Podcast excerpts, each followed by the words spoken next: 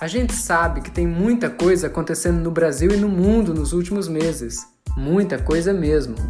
Mas o que essa muita coisa seria exatamente? Neste podcast, nós vamos tentar organizar todas essas ideias. Em cada novo episódio, vamos conversar com profissionais do direito sobre o que há de mais relevante no universo jurídico. E essas verdadeiras lições não vão ficar só na sala de aula, não vão além, é para todo mundo, é ultra partes. Eu sou o Jorge Lourençon. E eu sou a Letícia Yamanari. E esse é o Ultra Partes.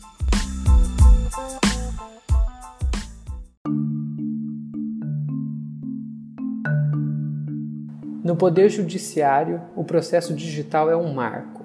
O andamento processual ganhou mais celeridade, diminuiu os impactos ambientais com a redução do uso de papéis e nos dias atuais se mostrou ainda mais significativo diante das necessidades do distanciamento social decorrentes da pandemia pelo novo coronavírus. Esse marco é apenas uma pequena amostra do que a tecnologia pode e poderá fazer com o futuro do direito. Mas até que ponto o direito e a tecnologia podem caminhar juntos? Conversa do episódio de hoje é com a professora Letícia Lourenço Sangaleto Terron, doutoranda em Direito na Universidade de Marília, Unimar, mestre em Direito pela Faculdade Unitoledo, graduada em Direito pela Fundação Eurípides Soares da Rocha de Marília, coordenadora da Escola Superior de Advocacia da Ordem dos Advogados do Brasil, ESA, seção São Paulo, com sede na subseção de Jales, coordenadora do Núcleo de Prática Jurídica e do Núcleo de Trabalho de Conclusão de Curso do curso de Direito do Unifunec. Professora, seja bem-vinda a Outra Partes. Obrigada por ter aceitado o nosso convite e contribuir com o nosso projeto. Para nós é uma honra tê-la aqui conosco hoje. E eu gostaria de começar perguntando: é, o direito, enquanto ciência jurídica, já nasceu e nasce de uma forma ultrapassada visto que ele resolve questões que já ocorreram na sociedade.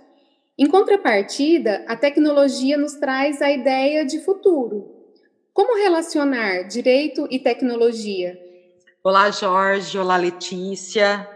O prazer é todo meu, a honra é toda minha. Espero poder contribuir um pouquinho, né, com esse tão grandioso projeto.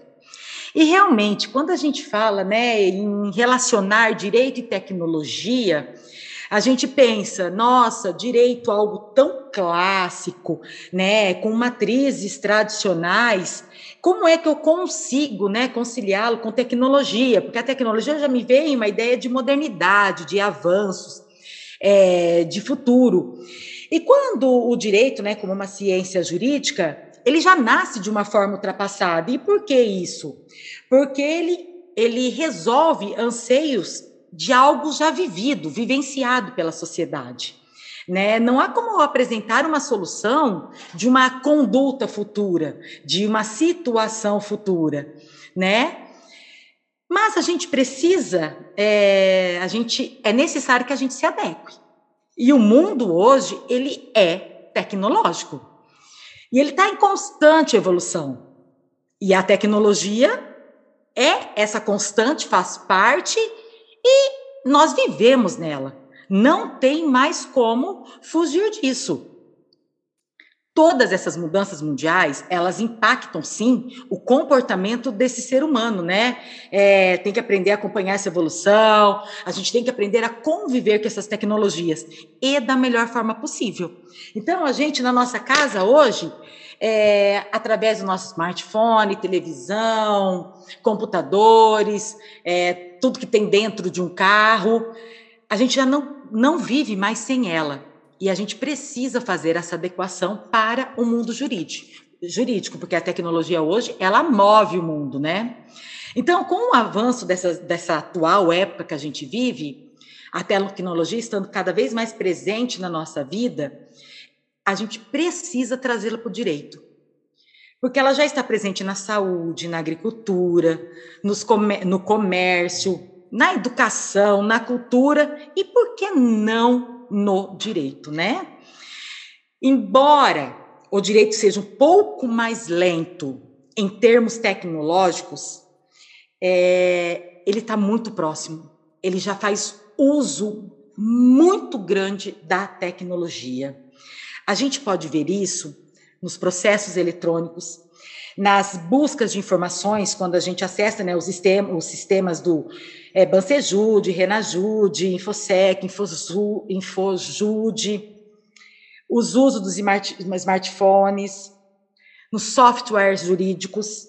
Então, está muito presente a tecnologia no mundo jurídico. Não há mais como negar isso né? É, quando eu falei aqui do uso do smartphone para o mundo do direito, né, para o jurídico, mas como assim, professora, a gente pode utilizar? A gente utiliza até o WhatsApp, né?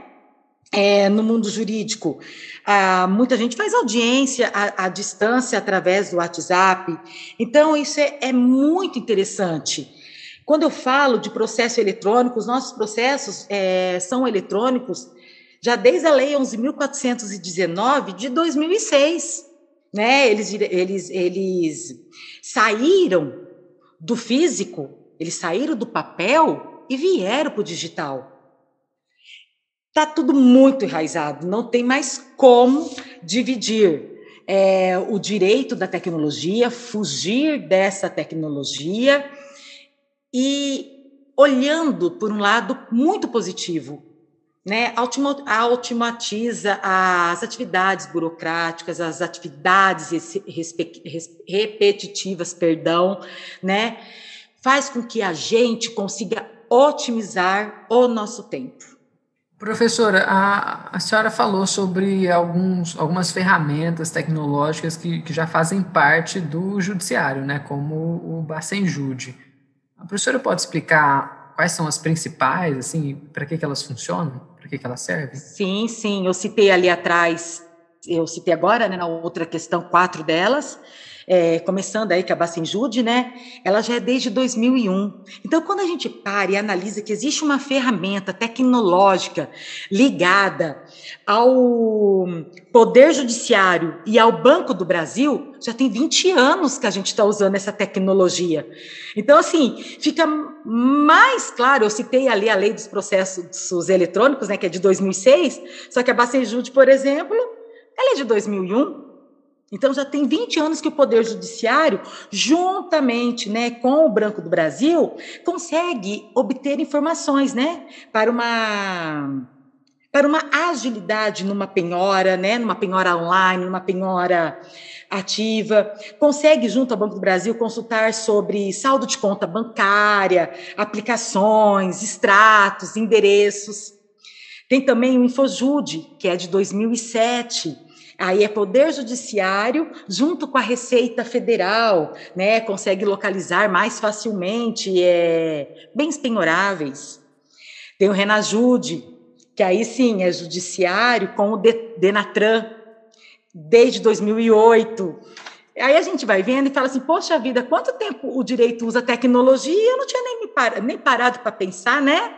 Tem também o InfoSeg, que é um cadastro, aí assim, ele está regulamentado numa portaria um pouco mais recente, que é de 2019, né, que, que é o mais atual sobre ele, aí sim, utiliza todo quanto é dado, né, esse acesso a essas parcerias, a esses sistemas de informação, todos aqui falados por mim, é, as pessoas, para acessarem, acessarem eles, elas têm que ter uma autorização, tá? Tem que ser pessoas cadastradas, tão, tem que ser pessoas capacitadas para fazer essas buscas.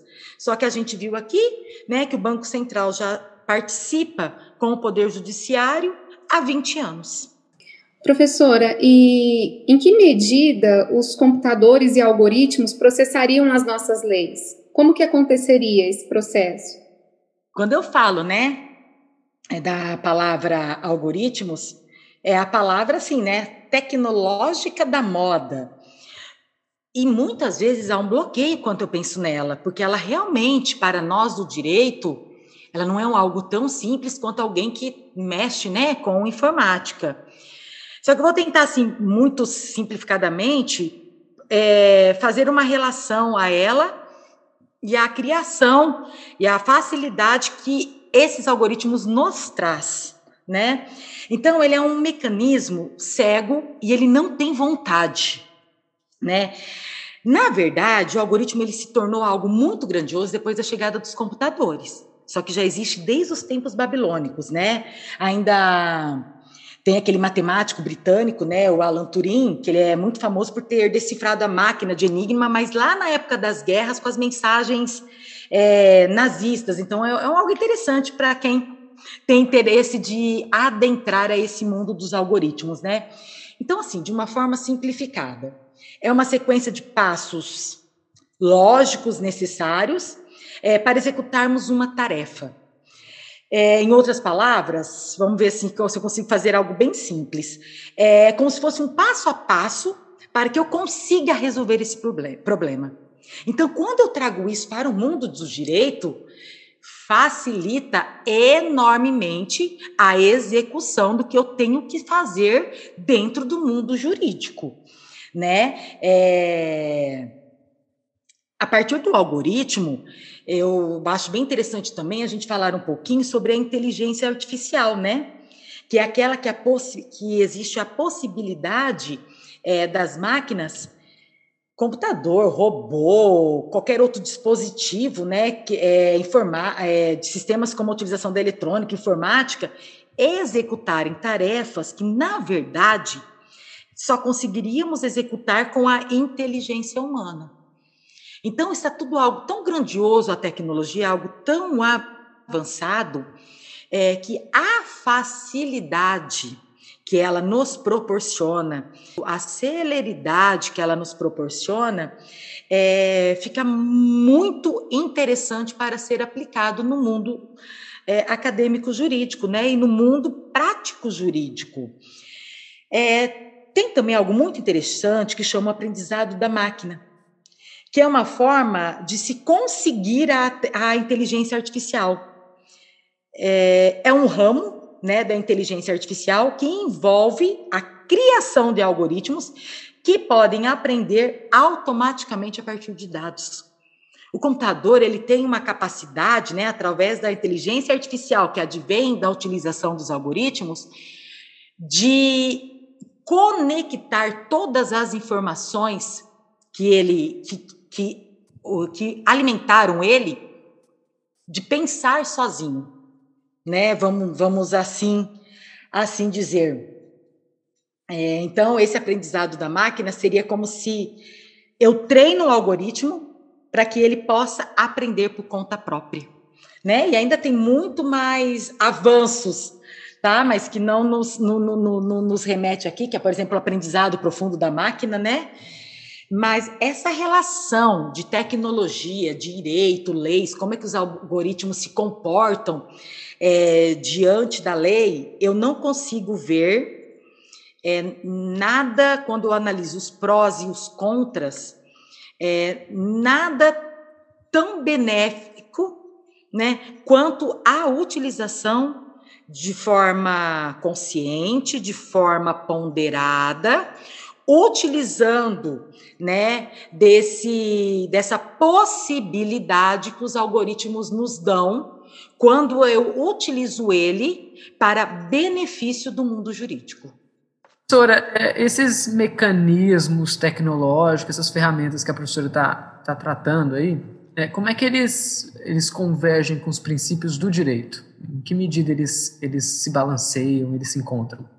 Hoje, se, hoje, se nós pararmos todos os nossos processos, se nós pararmos o nosso judiciário, nós ficaríamos, no mínimo, três anos trabalhando com o que nós temos.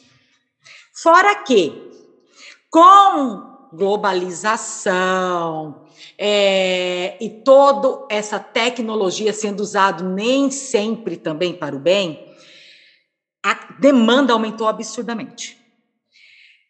Nós temos princípios que a intenção, quando a gente parte é, para uma, uma jurisdicionaliza, jurisdicionalização, é a intenção de quê? Obedecer o princípio da celeridade e da economia processual. Essa é a intenção maior do Estado para que ele cumpra realmente né, o seu papel. E a morosidade é, brasileira, da justiça brasileira, ela é, algo de, ela é algo de muita crítica, sempre foi.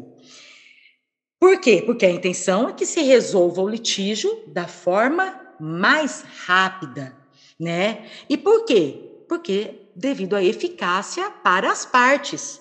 A intenção é que se resolva dentro de um prazo, né, considerado aí razoável, proporcionalmente esperado, e não que fique eternamente.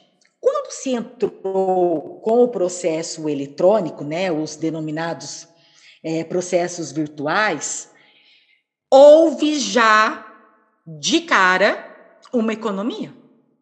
Porque eu economizo papel, eu economizo prédio de arquivo, para que a gente tenha noção, os arquivos, pelo menos da comarca de Jales, eram em Jundiaí, o Estado tinha que alugar um galpão em uma outra cidade. Olha o quanto se pagava para que se tirassem esses processos daqui da nossa comarca, do nosso fórum, porque não cabe, para levar para outra cidade, né? E quando a gente precisava de um desarquivamento, esse processo tinha que voltar. Então, era um trâmite muito burocrático e caro né? Tudo em papel, tudo em pasta, tudo com aqueles clipes grandes. Então, a gente também não pode remeter à economia processual feita com o processo eletrônico somente a papel. A economia é muito maior. E sem dúvida alguma, né? Quando eu falo da celeridade, é, é mais é, justo ficou o princípio da celeridade quando eu uso a, a, a tecnologia, né? E também com isso criaram-se leis, leis que é, diminuem o trâmite do processo, incentivo aos acordos extrajudiciais, implementação da tecnologia para andar junto com o direito. É, o processo eletrônico ele facilitou, vamos assim, grosso modo dizer, ele facilitou a comunicação dos autos processuais.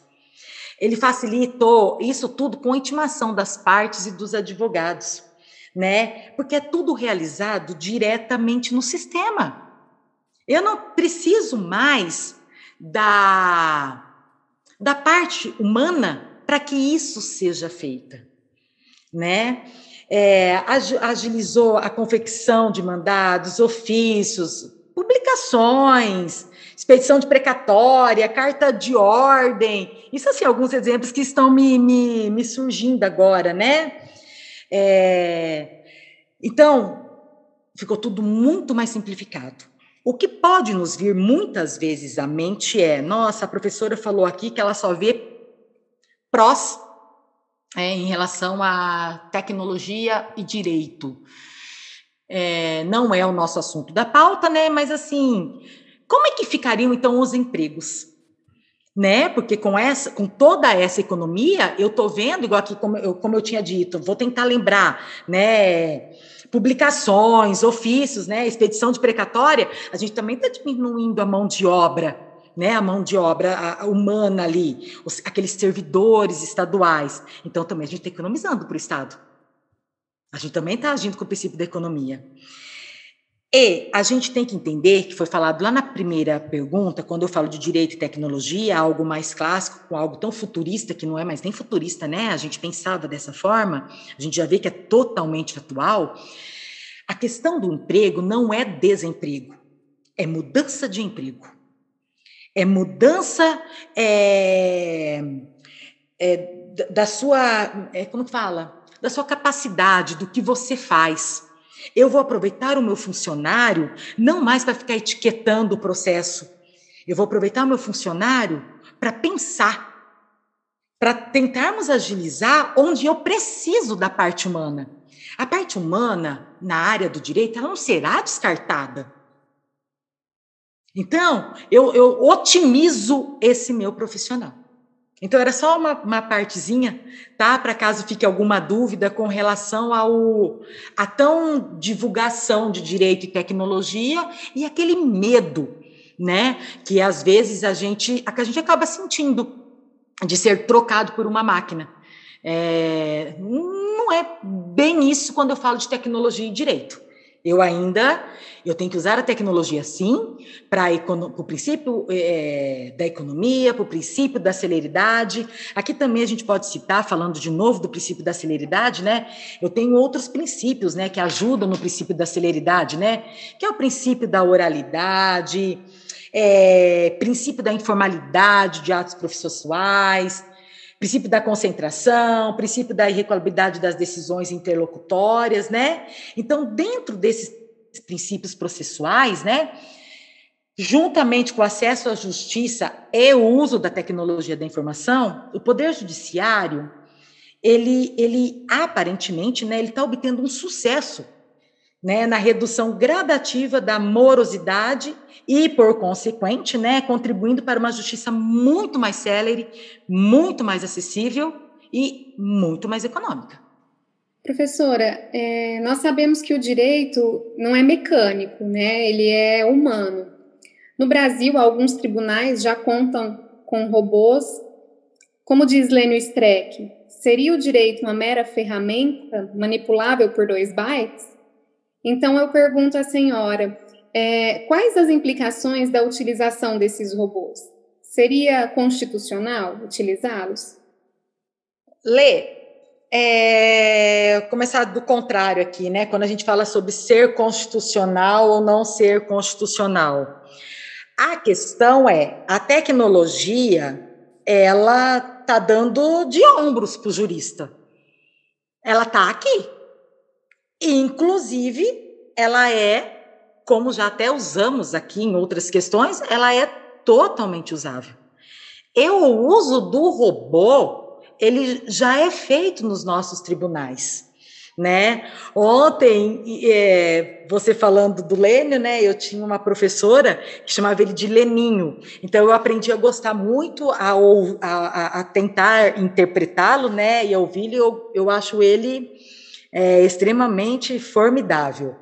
Comentei aqui também que sim, o direito é humano e não é porque vai se usar de tecnologia, que vai se usar de robô, que vai se usar de softwares, que o humano desaparecerá no mundo jurídico. Não, não é isso. Mas há a necessidade de adaptar a, tecnologia, ela não solicita autorização né? Nem o consentimento do jurista, né, para avançar, né? Nós é que temos que nos adaptar. O jurista ali com as suas coordena coordenadas, né, é, muitas vezes ditas simbólicas ultrapassadas, né? Não é, não aprova a constância da tecnologia, mas porque muitas vezes é, está apavorado, né? Não domina, porque a partir do momento que a gente olha e consegue trazer os benefícios dessa tecnologia para dentro do direito, elas sim são maiores do que qualquer outra ressalva que possamos fazer, né? E a gente precisa olhar, né, sempre pela busca da celeridade e da economia quando eu vou resolver um conflito, quando eu vou resolver um, processo. É, e os sistemas jurídicos estão utilizando cada vez mais a inteligência artificial para realizar essas tarefas é, repetitivas, é, burocráticas, né? Porque eles fazem, o computador faz, a inteligência artificial faz de forma muito, muito, muito mais rápida do que o humano, né? E com uma segurança muitas vezes dita maior, né? Então aqui eu, eu, eu encontrei aqui que o o Luiz Rodrigues Zambier, ele fala assim, que ele aponta é, que modernas estruturas tecnológicas já trazem três soluções para o setor, que é a celeridade, a segurança e a economia para o judiciário. Por que, que eu vou fugir desses três grandes benefícios? Aí, fazendo uma pesquisa, eu comecei a olhar, porque é, nós temos um projeto maravilhoso, né? No STF, encabeçado pela Carmen Lúcia, que é o nosso Vitor, né? Que é o, o, nosso, o nosso maior projeto. Porque aqui no Brasil a gente já tem robô advogado, robô juiz, robô assistente, eles já são realidades. São desenvolvidos né, com as nossas universidades. E aí, quando a gente fala né, do Vitor, esse nome veio devido a um ministro pertencente ao STF entre 60 e 69. Ele é uma ferramenta de inteligência artificial juntamente com STF e a UNB. E, ela, e eles, eles juntamente aprofundaram na discussão de como fazer uma inteligência artificial e trouxeram o Vitor. E o bacana do Vitor, o que, que ele faz?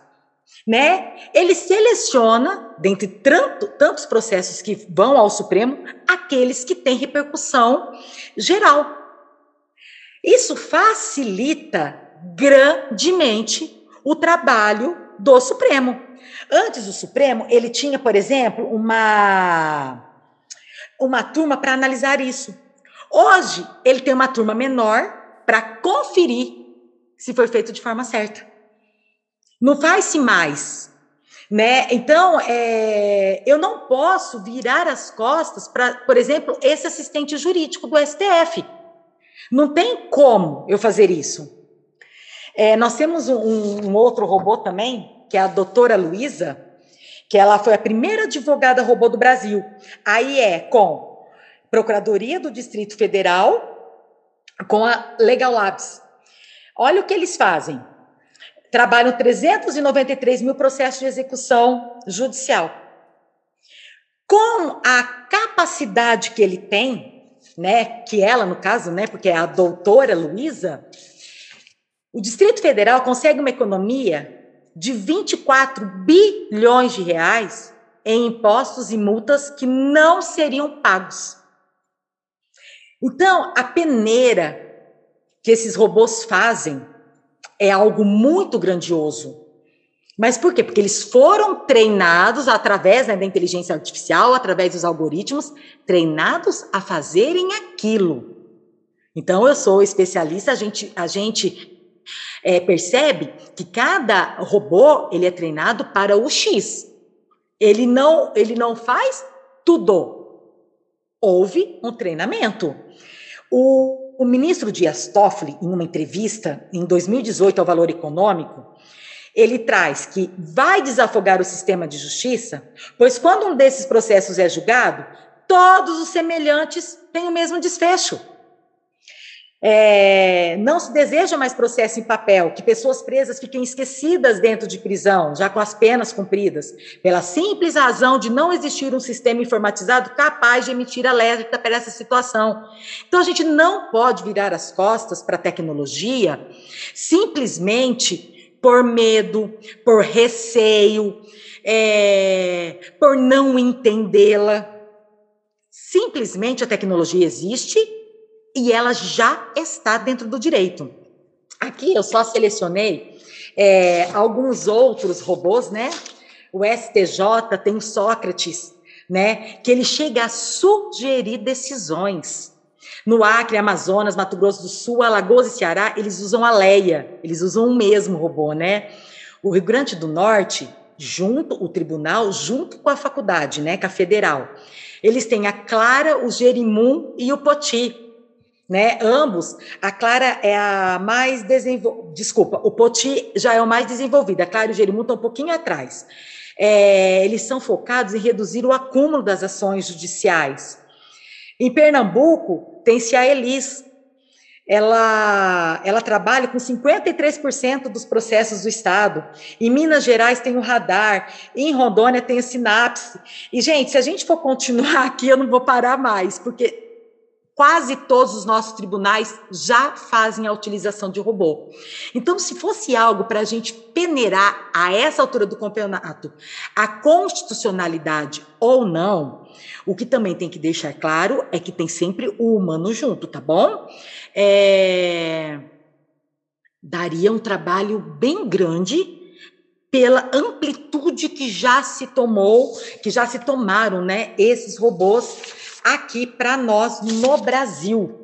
Professora, eu, ainda nesse tema, né, me veio ah. aqui, a, a, professora falou sobre a inteligência artificial que aprende com os dados, mas para fazer alguns trabalhos repetitivos e mecânicos.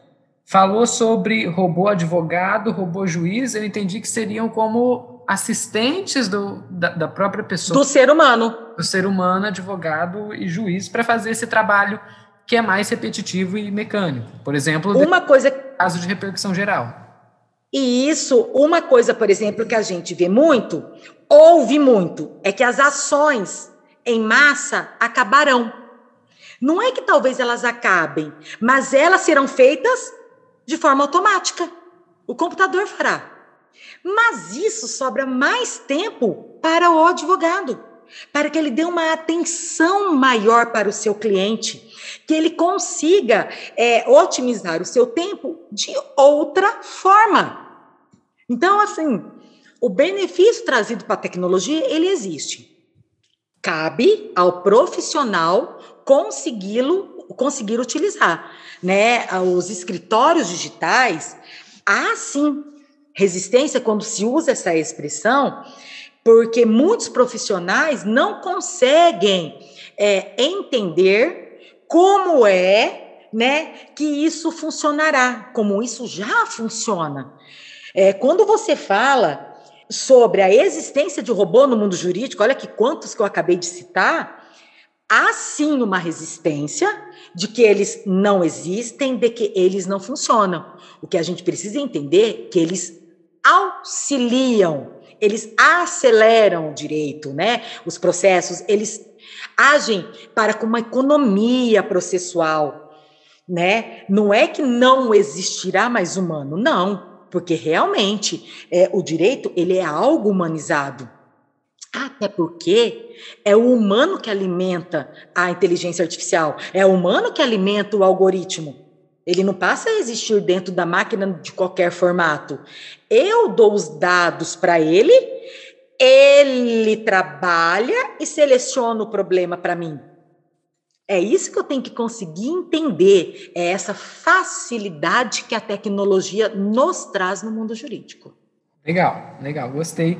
É, e achei muito interessante a, a questão do, do robô Sócrates do STJ, eu acho que a professora falou, que pode. O até... Sócrates é do STJ. Isso, que pode que até ele sugerir. Até palpita. Esse... Interessante, ele achei bem palpita. legal. E assim, ele palpita porque ele quer palpitar?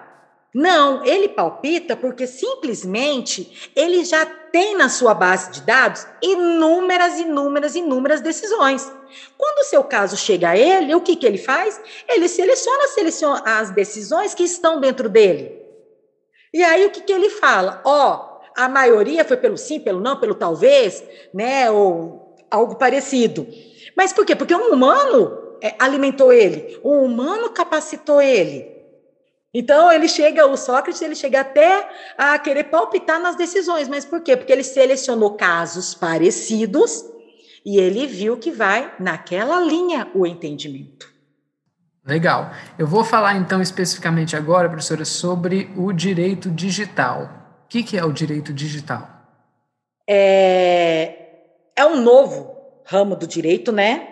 Só vou dar uma pausa aqui, que há quem entenda que não é um ramo do direito, tá? Mas não vamos adentrar nisso. É um ramo do direito. E nós estamos acostumados com o direito físico. As, as relações, os comportamentos humanos sempre se deram no mundo físico. Quando começou, a, quando, as, quando houve, a, né, com a globalização, que também não é algo novo, né? A globalização ela já vem lá do tempo mercantil, mas a tecnologia agilizou isso, essas relações passaram a mudar. Eu não faço, por exemplo, uma compra e venda é, hoje somente presencial. E, e nós estamos há um ano em pandemia. Então, quem não era acostumado a também com esse mundo tecnológico, nesse um ano, teve que se adaptar. Se a gente olhar, a pandemia ela veio para agilizar o uso de uma tecnologia que já existia. Até agora não criou-se nada. A gente só se adaptou à situação que a gente está atual, mas tudo já existia. Então, o direito digital, o que, que ele vem? Ele vem para dar uma segurança a esse mundo jurídico que fugiu do físico. E eu preciso assegurar os direitos né, desses sujeitos, tanto da parte é, de lá quanto da parte de cá, quanto da parte de quem compra, quanto da parte de quem vende, né, das partes que estão contratando. Então, é, há a necessidade de, de segurança. As pessoas precisam entender que o, a internet não é um mundo, não é uma terra de ninguém e eu não posso falar o que eu quero, né, em termos de ofender o próximo, porque isso já é uma segurança, né, no direito brasileiro. Então, o direito digital ele traz essa segurança para o mundo virtual é, e está crescendo. O Brasil ele engatinha sim no mundo de direito digital, mas estamos em, em, em avanço, não é? A gente tem ali ó, a lei de acesso à informação, a gente tem vários exemplos, né? Nós temos ali lei da transparência, lei dos crimes informáticos, o marco civil da internet, né? Onde assegura ali as relações consumeristas, as relações civis. Então, é, bem, bem sucintamente, o direito digital faz parte do direito mas para, e veio para assegurar as relações acontecidas em um mundo virtual. Que essa segurança, esses direitos já estão assegurados no mundo físico. Mas como nosso comportamento mudou, precisamos de algo mais amplo e que alcance esses novos comportamentos humanos. Professora, e diante a todo esse cenário, qual a importância da Lei Geral de Proteção de Dados Pessoais, a LGPD? Quando eu falo de dados pessoais, é, eu preciso entender que esses dados são meus, são informações minhas. É, então, é minha filiação, é o meu nome, é o meu e-mail, né? É minha CNH. E quando é, quando veio essa norma brasileira, ela veio para regulamentar o uso desses dados, o uso dos dados dessas pessoas físicas pelas empresas. É, que ficou bem claro, né? A LGPD ela criou regras claras sobre como as organizações, essas empresas, elas devem coletar, elas devem opa, armazenar e principalmente compartilhar esses dados. Quando eu entro em contato com uma empresa e eu passo os meus dados a ela, é, a relação é entre eu e ela. Não dá direito a ela, quando eu passo, que ela divulgue esses dados, que ela venda esses dados, que ela troque esses dados. Para que ela faça isso, a lei deixou bem claro que ela precisa, né, é, de uma autorização expressa da pessoa. Ela não pode, né, sair divulgando. A LGPD, ela é de 2018, só que ela entrou agora, né, ela entrou em vigor agora em setembro de 2020. Então, nós estamos ali com um pouquinho mais de seis meses de, de atualização, de, como é que fala? De eficácia dela né, que ela está realmente agindo. Ela garantiu um maior controle do cidadão sobre o que, sobre o que é seu, né, sobre as suas informações. E há a necessidade, quando se tem essa coleta de dados, de que eu, cidadão, comunique explicitamente que pode sim essa empresa passar esses dados. Outra coisa muito legal que a LGPD trouxe foi quando fala de criança e adolescente utilizando o computador. Quando a criança é, e o adolescente, por exemplo, ela entra para jogar qualquer coisa, não se pode ficar tentando é, cap captar os dados dela, nem dela, nem do seu pai, nem de sua mãe. Mas a própria LGPD autoriza a quebra de sigilo para alertar o pai no caso dessa criança e adolescente estar fazendo algo errado na internet. Então, isso é, é muito interessante, né? Eu também, se a criança está utilizando, eu não posso pedir para ela abrir câmera, abrir microfone, né? É, passar a localização. ela assegurou é, direitos de é, privacidade, intimidade, a honra e a imagem, né, que só podem ser quebrados com uma ordem judicial ou com a minha autorização, né? Então, ela é grandiosa demais, importante demais, né? Para simplesmente não ser cumprida. Ela traz uma segurança jurídica digital para o cidadão é, necessária, necessária, né? É assim, todos são impactados com ela. Tá todo mundo sob a égide dela.